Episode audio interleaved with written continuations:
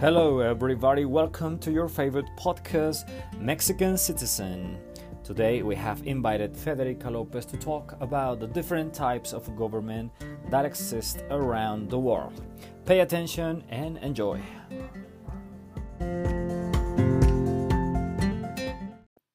Good morning, America, and welcome back to the podcast where we talk about politics so you don't have to look it up. Today we're going to talk about the different type of government that there's are around the world.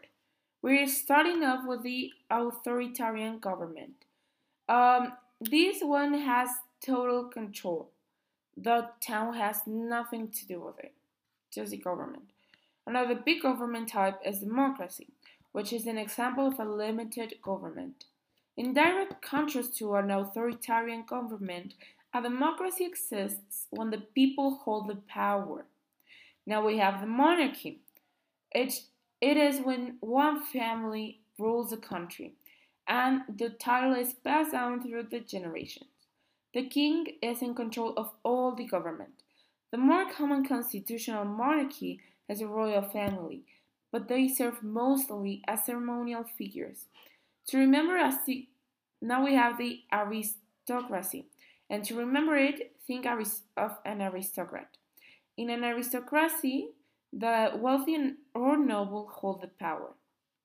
Now, in the dictatorship, typically goes hand in hand without, with an authoritarian and totalitarian government.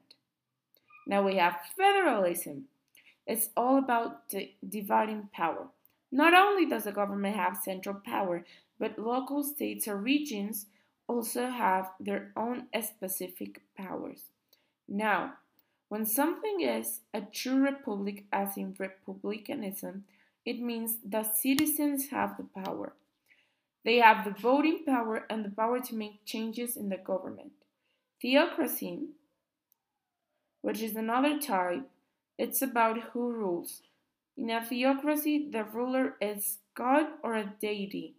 The creation of laws comes from religious texts, scriptures, and spiritual leaders. leaders. Indigenous tribes around the globe use an, a form of government called tribalism.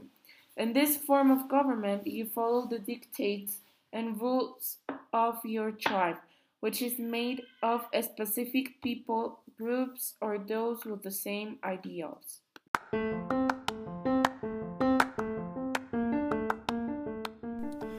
And that's it for today. Thank you so much, Federika, for all that information. Please do not forget to listen to your favorite students the next week.